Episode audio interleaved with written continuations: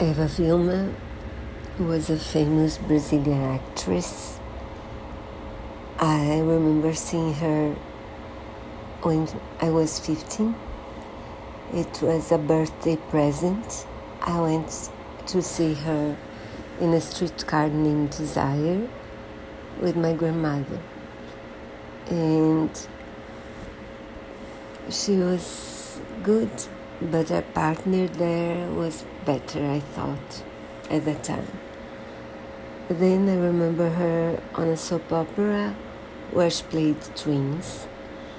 I went to see her many times in the theater. And the performance that I remember most was in What Happened to Baby Jane when she was good and her um, sister Nicette Bruno was very good as well.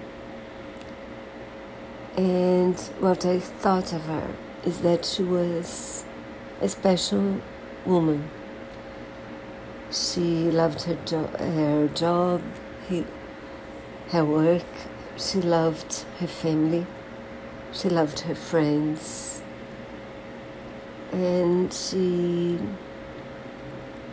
was quite nice in interviews and very sincere, I think.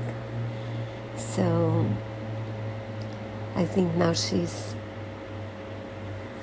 she's seeing her husband who went who died many years ago and I think she's happy because she lived a good life I think Rest in peace.